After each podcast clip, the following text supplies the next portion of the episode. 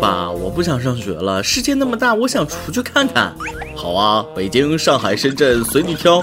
真的，爸你太好了。想好去哪儿了吗？呃，那先去北京吧。我马上给你表叔打个电话。哎，表叔在北京吗？呃，是啊，他在北京搞建筑，他那正好缺个搬砖的。爸，我要迟到了，我去上学了。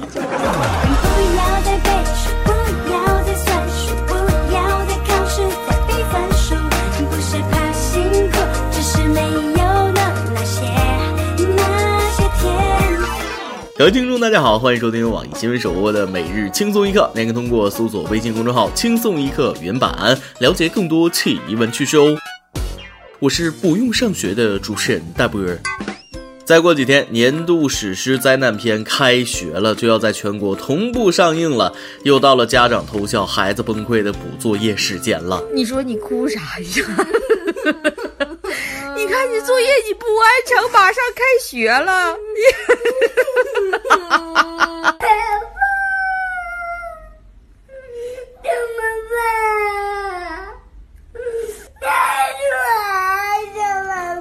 感受到了一种濒死的绝望啊，好可怜！现在的这个教育，我觉得给学生的压力还是太小，他们感受不到为中华的崛起而奋斗的责任感，在专业研究方面又是泛泛而谈，浅尝辄止，这不行！我建议缩短假期，增加课外学习的时间。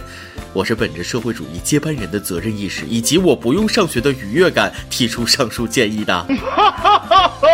那个第一个妈妈，你是不是笑太开心了？请你克制一下，笑的那么畅快，绝对是亲妈了。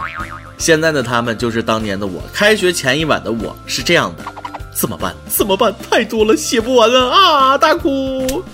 为了恶补作业，我会把书偷偷撕掉几页，还会用几支笔绑在一起写，真是费尽了心思啊！我昨天还在公司传达室里看到一个小胖子写了满满一大篇的《西游记》观后感，一脸生无可恋的表情。我一个表弟更厉害，有一年放暑假，老师要求他们每天写一篇日记，他天天在家疯玩，快开学了才想起来日记这回事，然后突击把日记全补上了，结果速度没掌握好，一口气写到了八月三十五号。同学们，过来人告诉你啊，千万不要认为写暑假作业就是负担，以后到社会上都没用，其实这是一个提前学习。四十天后是截止日期，到底拖到哪天开工刚刚好呢？如何在上级的催促下保持良好心态刷一集美剧？最后一天晚上，人到底能爆发出多大的潜力？如何没完成工作还厚着脸皮交差的好机会，对混社会有巨大的用处。加油！暑假作业你可以抄完，不写完的。实不相瞒，我小的时候其实是个准学霸来着，只是后来的老师不萌不美，就没动力了啊！我终于找到考不上清华的原因了。有人恋爱吗？上清华北理工的那种。八月二十二日，广西女孩小易在男友的陪伴下到清华大学报道。她的男朋友考上的是北京理工大学，两人坐了二十多个小时火车抵达北京。小易的男友说了，从来没想过异地，因为女友两人一提到异地恋就会哭，所以从一开始就打算报考同一座城市。因为小易考上了清华大学，就直接上；他没考上清华，就选了一个北京的学校——北京理工大学，见面只需要三站地铁。嗯，随便选学校，北理工，本学渣受到一万点伤害，引起强烈不适，举报了。谈恋爱都能考上清华北理工了，我感觉我的智商受到了制约呀。同样的腰间盘，为什么你们如此突出呢？记者问小易了，打算和男友多久见一次啊？姑娘害羞的说，有空就见呗，有空就见呗。哎呀妈，甜。然而，对方拒绝了你的狗粮，并踢翻了你的狗碗，还拿拳头猛捶你的狗头，以及弄乱了你的狗窝。走的时候还看了一眼你的狗脸，顺便关上了你的狗门。最近也有一位学霸闻名远扬了，不，臭名远扬，还是一位博士，大概他的知识都被狗吃了。八月二十一日，在济南开往北京南站 G 三三四次列车上，一名男子强行霸占一个姑娘的座位，还趾高气扬地说：“谁规定一定要按号入座？现在你有三个选择，要么你自己站着，要么你坐在我那个座位上，要么你自己去餐车上坐着去。”乘务长来了之后，他就开始耍无赖装病，说自己站不起来。被问到：“那到了北京也站不起来吗？”这货居然恬不知耻地说：“你帮我呗，到站帮我找个轮椅。”当时的女乘客说：“直到终点，这名男子也没把座位。”还给他，列车长和乘警劝也没用。空口无凭，有音频，你们再感受一下他的无赖相。你到哪儿下？北京南啊？对，那你到北京南也站不起来吗？我说你帮我呗，我帮你怎么帮啊？你光让你站起来，那你走怎么办啊？找个轮椅呗。一种宦官气息扑面而来，一个大老爷们儿活到这个份儿上也是真不要脸了。虽然向窗外扔垃圾是不对的，但这种垃圾我觉得该扔还是得扔。厚颜无耻这个成语就是他这种人的标配。这货也就敢欺负个姑娘，碰上彪形大汉绝对秒怂。他是个大人，大家不要放过他。随后，他遭到全网唾骂加人肉，真实身份被确认，姓孙，是韩国某大学在读博士，但并未在中国社科院工作。社科院这次也算是躺枪了。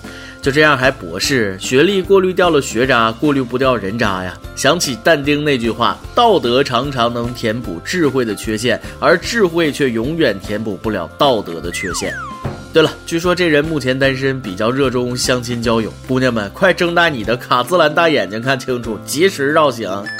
知道自己被人肉了，感觉有可能会影响自己的前途。八月二十二日，这名男子道歉了，因为列车长完全向着女乘客说话，自己很不理解，导致态度不太好，但现在很后悔，也请全国人民给他一次改过自新的机会。列车长向着女乘客说话，你不理解；全国网民向着女乘客说话，你又突然理解了吗？要不是被全网骂，你会后悔吗？被人肉了，被曝光了，被骂死了，影响生活和工作了，现在后悔了？当初一副死猪不怕开水烫的嚣张样子哪里去了呢？全国人民表示并不接受你的道歉。如果一个道歉就能完事儿，那不道德的成本也太低了吧？他所谓的道歉，所谓的后悔，只是自我保护罢了。像这种嚣张跋扈的无赖，让他真的后悔不存在的。来自网友爆料，如果属实，只能说孙博士顶着博士的头衔专做的龌龊事儿啊！爆料说，二零一六年在北京海淀，孙博士伪造房东委托书，把租来的房又租给了好几个租客，拿了租客们的钱，也不给房东交房租，玩人间蒸发，导致房东直接找到租客们要钱。租客们最后费尽千辛万苦找到孙博士的家，把他扭送到派出所，博士这才把钱吐出来。果然，坏人就是坏人，不是偶尔坏，而是骨子里坏。大家不要有一个幻觉，觉得这个社会全是占座的人，其实就是因为我们的社会有底线，对这些事儿不能忍，所以才对这些奇葩关注、报道和愤怒。我去，又来了一个占座不让的大姐，你和孙博士是一家子吧？八月二十二日凌晨，T 三九八次列车济宁段，一女子手持无座车票，却强占一个女孩的座位。乘务员一直劝说协调这名女子，但她就是拒绝起身，还教育乘务员称：“长途车就是这样的，没有对号入座，要不然你找卖票的说去。”嗯确认你和孙博士是天生一对儿，建议马上安排结婚，免得祸害他人。于是从凌晨四点到六点，买了有座票的姑娘在车厢里站了两个小时。姑娘说，工作人员拿她没办法。工作人员为什么总拿这些人没办法？是不是以后大家坐火车都可以不对号入座，想坐哪里就坐哪里，只要你足够不要脸？明目张胆耍无赖还总得逞，没有受到处罚，只会让遵守规则的人心寒。建议把这种人拉黑，永远不能坐高铁飞机，并指出名字加以批评，以儆效尤。不管是霸座的孙博士，还是这位蛮横的女子，我知道你们都有病啊，但以后别这么明显好吗？丢人不？你让你亲朋怎么看你？你让你家鸡狗怎么看你？下面这位小哥也属于脑子进水了，还是一百度的那种废水。近日，四川成都一名男子报警称被人当街持刀抢劫七十五万元购车款，还被其刺伤。然而，警方调查后发现，并没有劫匪，并没有被抢劫，这是该男子自编自导自演的一出抢劫案。他夸海口说要给女友买豪车，结果拿不出购车款，于是去买了刀，并用刀将自己刺伤，还谎称被打劫。现在这名男子因谎报警情被行政拘留十日，并处五百元罚款。所谓强行装逼最为致命，哥们儿你对自己真狠，我居然还有点佩服你，对自己吹过的牛逼这么上心，也算是个人才呀。谁有路子联系一下张艺谋或者冯小刚，这好的演员不用白瞎了呀。哎，这个收拾一下，不开玩笑，正经脸。山东寿光的朋友，你们还好吗？这几天一直在关注山东寿光洪灾，看得人难受。从八月十九日开始，山东寿光遭遇强降雨，同时受上游水库泄洪影响，弥河流域河水暴涨，寿光沿岸多个村庄瞬间被淹没，农田被毁，牲畜被冲跑，村民损失惨重。大家可以找来视频看。一位被困的村民在被救上来之后嚎啕大哭，辛辛苦苦一辈子，现在什么都没了，能不难过吗？能不哭吗？关于这次的水灾，寿光当地的村民称是人祸大于天灾。我们寿光真没下多少雨，特别是上游一直不给水，所以地一直很旱，下的那点雨不够吸收的。这洪灾都是上游不计后果，是下游人民生命如草芥泄洪导致的。三大水库同时大流量泄洪，直接导致寿光大坝决堤，洪水如猛兽一般侵入寿光市里，直奔下游村庄城镇。究竟是天灾还是人祸？官方还没有说法，我不好评论。但野原水库工作人员是不承认的，他们说如果不泄洪，后果更严重。这位同志，寿光人民不是不让泄洪，而是在问：明知有特大暴雨的情况下，为什么不提前泄洪？建议这位同志去寿光沿河的村庄去看看，看看现在有多少人还有家不能回。受灾的图片看一次难过一次，辛辛苦苦一年多的耕耘毁于一旦。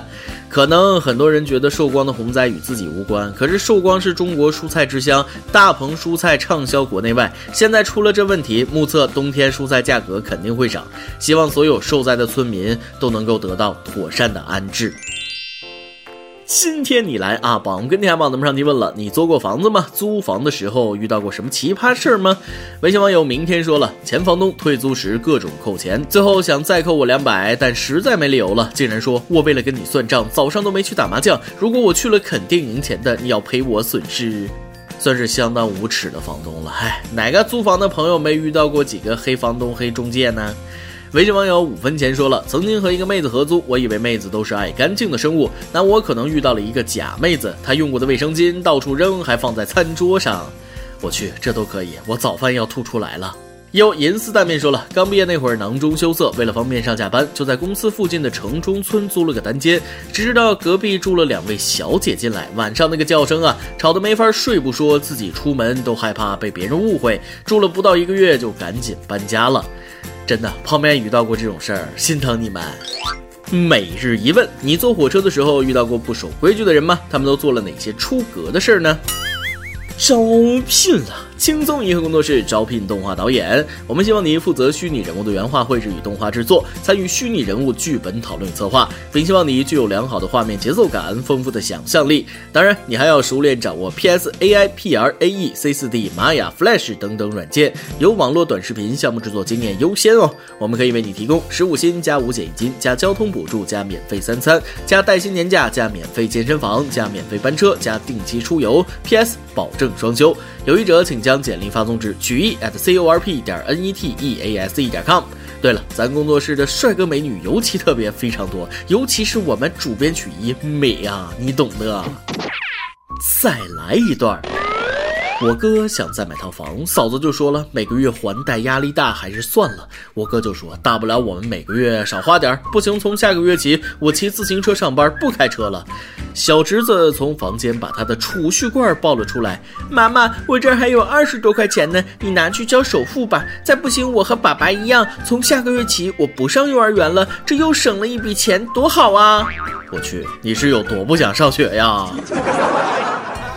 爆料时间，网友啪啪熊说了：“父亲有外遇，我心疼母亲，想如何劝母亲舍得花钱，求大家支招。”父亲外遇是我发现的，很惊讶也很失望。好父亲、好丈夫的人设倒塌。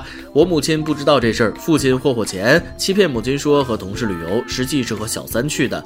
我后来发现的，我真是气炸了，又不能说。母亲六十年代的人不舍得花钱，攒下来的钱也都被父亲霍霍了。